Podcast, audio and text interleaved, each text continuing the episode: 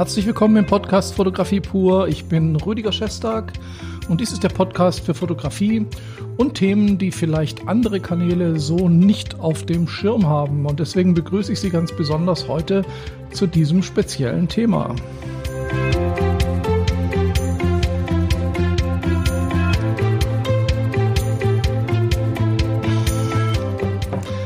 Ja, ich habe erstmal einen Schluck Kaffee genommen, weil das Thema das habe ich mir nicht ganz leicht gemacht. Das ist auch ein etwas äh, komplizierteres oder schwierigeres Thema und Sie werden gleich merken, warum.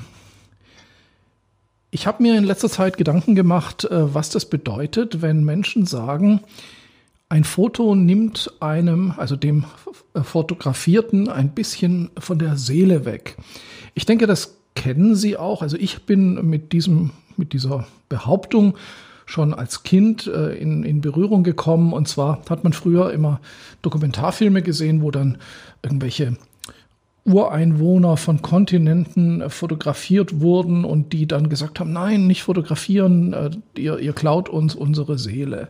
Ich weiß nicht, ob das nicht ein bisschen klischeehaft war, aber ich denke, in manchen Kulturen und vielleicht auch in manchen Religionen ist das sogar heute noch so, dass man sich zwar, wie wir uns auch an die Fotografie gewöhnt haben, wo man aber durchaus noch in diese Richtung Vorbehalte hat, dass man sagt, ja, die Fotografie nimmt uns schon was weg. Und ich bin auch bei Künstlern fündig geworden und darüber möchte ich heute sprechen. Und äh, ich möchte das Ganze jetzt erstmal ganz offen behandeln, also ergebnisoffen und äh, möchte dazu ein paar Betrachtungen anführen. Und das ist sicherlich ein, ein sehr, sehr interessantes Thema, weil auch die Ergebnisse interessant sein können. Was könnte man denn damit meinen, wenn man sagt, ein Foto nimmt einem die Seele weg? Ich denke, wenn man das so wörtlich nimmt, wie, wie ich das jetzt gesagt habe, dann, dann erschließt es uns sich nicht richtig, weil äh, die Seele ist ja was, was in uns drin ist und ein Foto ist ein Lichtbild. Wie kann ein Foto äh, etwas von unserer Seele wegnehmen? Also so plakativ, wie es gesagt wird, ist es wahrscheinlich dann auch nicht gemeint. Deswegen müssen wir da so ein bisschen, bisschen tiefer gehen. Fotos sind ja zumindest in unseren Breiten, also in den westlichen Breiten, ähm, extrem geläufig. Jeder fotografiert, jeder fotografiert sich und andere und jeder veröffentlicht auch alles. Äh, was kann da eigentlich noch problematisch sein? Aber seien Sie mal ehrlich, es ist ja auch in gewisser Weise manchmal problematisch. Ich meine jetzt nicht äh, Urheberrechtsverletzungen oder ähm, ja, keine Ahnung, wen darf man fotografieren und wen nicht. Das sind alles rechtliche Sachen. Das hat mit Seele überhaupt nichts zu tun und mit unserem menschlichen Dasein. Aber trotzdem können uns Fotos auch verletzen und sie können uns auch einsam machen und sie können uns auch leer wirken lassen. Also für uns, ich, ich komme da gleich drauf. Ich äh, will einfach das mal einwerfen, dass man sich mit zu vielen Fotos von sich selber manchmal auch gar nicht so wohl fühlt und dann vielleicht so ein leere Gefühl bekommt, was unter Umständen genau dieses Gefühl ähm, unterstützen könnte, dass man sagt, da geht was von meiner Seele verloren. Und wir schauen uns jetzt mal an, was das mit unserer Seele machen kann und was da vielleicht auch mit gemeint sein kann. Wenn wir Bilder von uns oder von anderen, die wir fotografiert haben, posten, oder wenn wir noch ein Stückchen zurückgehen in die 60er, 50er, 40er Jahre, da hat man ein Fotoalbum von seinen Liebsten gehabt. Das heißt, man hat Lichtbilder von seinen Liebsten zu Hause gehabt und hat die sich auch ab und zu angeschaut. Was passiert da genau? Ich rede jetzt erstmal noch gar nicht von dem Moment des Fotografierens, sondern ich rede jetzt mal in, von dem Moment, wo das Bild in der Welt ist und wo andere sich das Bild anschauen, statt mich an, also statt denjenigen anzuschauen, der auf dem Bild zu sehen ist. Also zum Beispiel die Oma oder die Enkelkinder, die schaut man sich dann, hängt man sich Bilder von den Enkelkindern an die Wand und man freut sich, dass man die sieht auf den Bildern.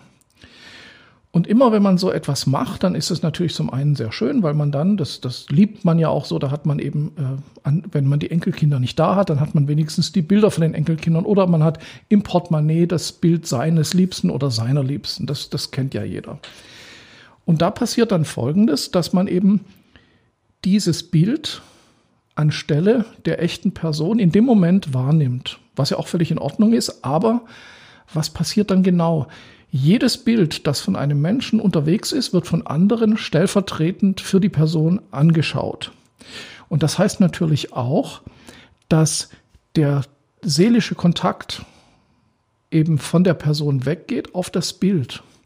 Das heißt, in dem Moment, wo ich ein Bild von, ja, von meiner Geliebten, von meinen Kindern, von meinen Eltern, von meinen Großeltern anschaue, dann äh, schaue ich das Bild an und dann bin ich in dem Moment, in dem das Bild entstanden ist, kann ja auch sein, das Bild ist schon ein paar Jahre alt zum Beispiel, dann schaue ich das Bild an, das ein paar Jahre alt ist und ich bin dann bei der Person von vor ein paar Jahren in meiner Seele, in meiner Verbindung, in meinen Gefühlen zu der Person. Das heißt, die sind nicht mehr ganz authentisch im echten Moment bei der Person.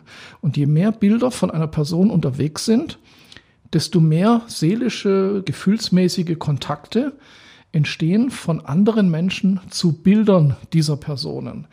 Das heißt, diese Bilder nehmen eine Art Stellvertreterfunktion an, die aber auch sehr gut funktioniert, sonst würden wir es ja nicht machen. Also wir können zu einem Bild eine sehr starke emotionale Bindung aufbauen, natürlich immer im Bewusstsein, dass diese Bindung gewollt zu der Person ist. Aber irgendwann wird das Bild für uns auch wichtiger, manchmal vielleicht sogar als die Person selber, weil das Bild vielleicht noch jung und schön ist oder positiv aufgenommen ist. Und damit spielen ja auch viele, die dann sich selber besser darstellen in den sozialen Medien, um anderen Menschen ein besseres Bild von sich zu geben. Und dann wollen die vielleicht damit erreichen, dass die Connections zwischen anderen Menschen und mir, wenn ich jetzt zum Beispiel Influencer bin oder ein Popmusiker, ein Volksmusiker, der sich schöner vielleicht darstellt, als er ist, um gut zu wirken, dann ist das Bild der anderen eben so wie die Wirkung, die ich erzielen möchte. Unter Umständen funktioniert das ja auch ganz gut. So, das heißt, wir erzeugen manchmal ja auch ein verschönertes oder falsches Bild von uns selber. Und was das eben damit uns macht, ist folgendes, dass die Menschen eben mehr dieses Bild, was wir geschaffen haben, also das Abbild, als echt annehmen, als, als sie uns wahrnehmen. Und das nimmt natürlich was von unserer Seele weg, weil die Connects zwischen den Menschen und mir nicht mehr authentisch sind, weil sie über das erzeugte Bild funktionieren. Und jetzt kommen wir der Sache schon sehr viel näher, was das mit unserer Seele machen kann. Ich muss mal schnell auf meinen Spickzettel schauen, dass ich nichts vergesse. Was ist denn, wenn ich ein Foto aufnehme? Wenn ich mit einer Fotokamera oder mit einem Handy eine Person aufnehme, dann entspricht das Bild, das ich aufnehme, also die Fotografie, nur in dem Moment, wo die Blende offen ist, dem Original. Also zumindest die, das Abbild entspricht dem Zustand, auch dem seelischen Zustand, des Menschen, den ich fotografiere, nur in dieser Hundertstel Sekunde, wo die Blende offen ist. Schon kurz danach ist das Bild auf meinem Sensor oder auf meinem Film die Vergangenheit. Das heißt, schon kurz danach ist dieses Bild nicht mehr das aktuelle Bild von dem Menschen. Und ich habe jetzt im Besitz, als Fotograf, habe ich jetzt im Besitz ein Abbild des Menschen, an den ich mich erinnere. Und das kann ja auch gut sein. Ich will das jetzt nicht immer negativ äh, darstellen. Das kann ja auch schön sein, eine Erinnerung zu haben. Nur, wenn ich jetzt diese Erinnerung lieben lerne, das Bild lieben lerne, dann fehlt ein bisschen was in der seelischen Verbindung zu der echten Person. Und das könnte man damit beschreiben, dass man dem Menschen ein Stück seiner Seele weggenommen hat.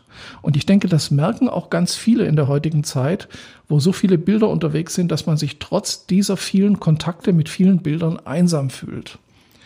Das ist, glaube ich, schon fast die Essenz. Ich will aber noch einen Schritt weiter gehen und wir wollen das mal ein bisschen geschichtlich anschauen. Es gab ja in, in den Religionen äh, immer auch die, ja, die Ikonen, die Malereien in den Kirchen, die, äh, die Statuen von Heiligen, ja, das Jesus am Kreuz, aber auch in anderen Religionen gab es immer wieder Abbilder Gottes oder Abbilder der Heiligen. Und das sind ja genauso Stellvertreter. Das heißt, die Menschen beten Stellvertreter an, weil sie die, den Heiligen selber, weil der ja schon längst tot ist, oder eine Gottheit zum Beispiel nicht sehen können. Und diese Stellvertreterfunktion führt ja genauso dazu, das ist zumindest meine Meinung, dass viele Menschen, ja die Marienanbetung in der katholischen Kirche würde ich auch so ähnlich ansehen, dass viele Menschen diese idealisierte, das idealisierte Bild, das Abbild schon fast wichtiger nehmen als das, was dahinter steht.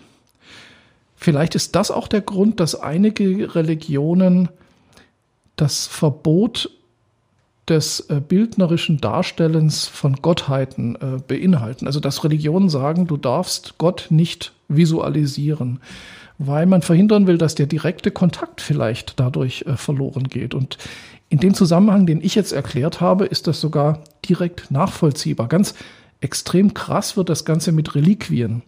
Da werden also Holzstücke vom Kreuz Jesus verehrt und geküsst wobei jeder weiß, dass die ganzen Reliquien von Holzstücken vom Kreuz Jesu zusammengenommen äh, wahrscheinlich äh, ein Kreuz in der Höhe von 100 Metern und in der Breite von 50 Metern äh, zusammengetragen sein könnte. Das heißt, die Reliquien sind alle oder viele davon sind kompletter Bullshit und gar nicht echt.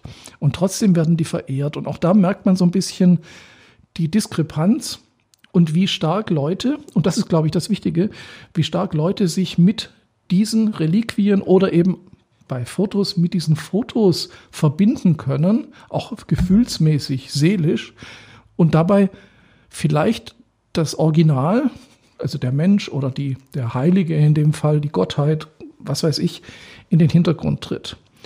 Und das sind natürlich ganz tiefe Erfahrungen, die in uns drin sind, die zu solchen Annahmen führen und die vielleicht dann auch solche Annahmen ja, ähm, zu einer gewissen Berechtigung führen. Also das macht, da macht das Ganze dann schon tatsächlich Sinn, dass es was mit unserer Seele machen kann, wenn Fotos unterwegs sind. Es ist ja auch so, äh, das hatte ich vorhin schon angesprochen, dass äh, Künstler zum Beispiel, die sehr verehrt werden, wo dann auch ganz viele Bilder und Plakate und Poster von Künstlern in den Zimmern der Menschen hängen, dass da auch ein falsches Bild verehrt wird, weil die Connects meistens eben nicht zur tatsächlichen Person sind, sondern zu dem Bild, das der Künstler aufbaut. Und das führt eben zum Beispiel auch dazu, dass viele Künstler seelisch sehr stark vereinsamen, weil sie immer einem Bild entsprechen müssen, das dem sie gar nicht, also dass sie eigentlich gar nicht sind. Und auch das könnte man eben äh, dazu nehmen, dass man sagt, sobald du ein anderes Bild, und das muss ja nicht mal ein Foto sein, das kann auch ein Image sein, nach außen transportierst und den Leuten in die Hand gibst, dann gibst du was von deiner Seele, weil die Leute eben den direkten Kontakt zu deiner Seele einfach gar nicht mehr haben oder zu dir selber. Was wir jetzt noch gar nicht so sehr beleuchtet haben, das ist natürlich auch ein Foto als Erinnerung an einen Verstorbenen. Also Menschen, die gar nicht mehr existieren, wo ich also eigentlich auch gar nicht mehr den direkten Kontakt halten kann. Da sind Fotos äh, natürlich oder Orte, äh, an denen man äh, gedenken kann, natürlich ganz wichtig und da macht das Ganze auch Sinn. Und da habe ich ein äh, ganz interessantes Interview mit Bill Viola äh, ge gehört oder gesehen. Übrigens Bill Viola, der Videokünstler, der sich sehr intensiv mit solchen Themen auseinandersetzt, ein ganz hervorragender Künstler. Unbedingt mal anschauen. Auf YouTube gibt es einige sehr eindrucksvolle Videos von ihm. Ähm, der hat gesagt, dass ein Video, also wir reden jetzt sogar schon von Film, wenn ich einen Menschen filme, dass ich dann seine Seele filme. Und immer wenn man den Film anschaut von einem Menschen, den man zum Beispiel kennt oder liebt und den Film anschaut, dass man dann einen direkten seelischen, also wahrscheinlich einen emotionalen Kontakt, so würde ich das jetzt mal interpretieren, äh, aufbaut, weil das so authentisch ist, was man in dem Video sieht. Und dass man eben die Seele konservieren kann. Und gerade wenn Menschen dann später nicht mehr da sind, weil sie gestorben sind, dass man dann eben diese Seele konserviert, einfach noch erhalten kann.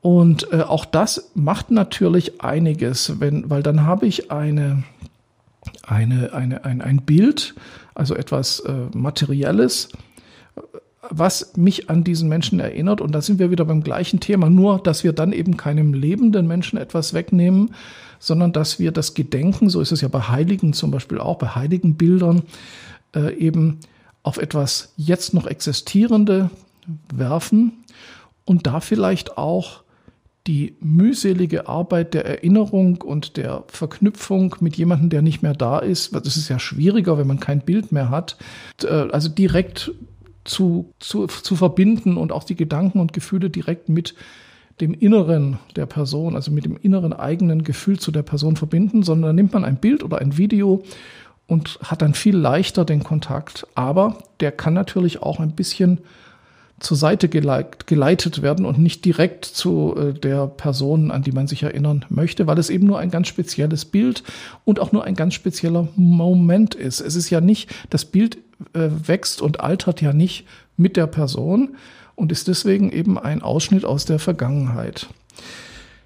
Ja, also das, das war jetzt ähm, meine Gedanken zu diesem Thema. Und ich glaube, wenn man sich das überlegt, dann wird einem klar, dass es tatsächlich auch was mit der Seele zu tun hat. Je mehr Bilder von mir unterwegs sind, desto mehr Connects, also Verbindungen, auch ähm, gefühlsmäßige oder, oder andere Verbindungen zwischen anderen Menschen und meinem Bildnis entstehen, die dann nicht direkt zu mir also jetzt, wenn ich von mir jetzt rede und ich hätte von mir Bilder überall stehen, dann ist eben die Verbindung zu diesen Bildern häufiger als die Verbindung zu mir. Und das kann eben mit meiner Seele oder seelischen Verfassung in dem Fall etwas machen.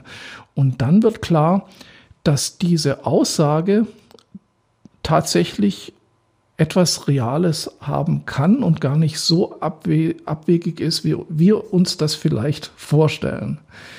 Ja, das war jetzt ein bisschen eine schwere Geburt, aber ich denke, es macht Spaß, da mal drüber nachzudenken. Ich bedanke mich, dass Sie dabei waren und dass Sie meinen ähm, vielleicht etwas schwierigen Ausführungen gefolgt sind, aber ich glaube, so komplex und so unverständlich ist das Ganze gar nicht. Ich äh, bedanke mich fürs äh, Zuhören, fürs Zuschauen und bis zum nächsten Mal aus dem X-Lab und der X-Lab Akademie Rüdiger Schestag.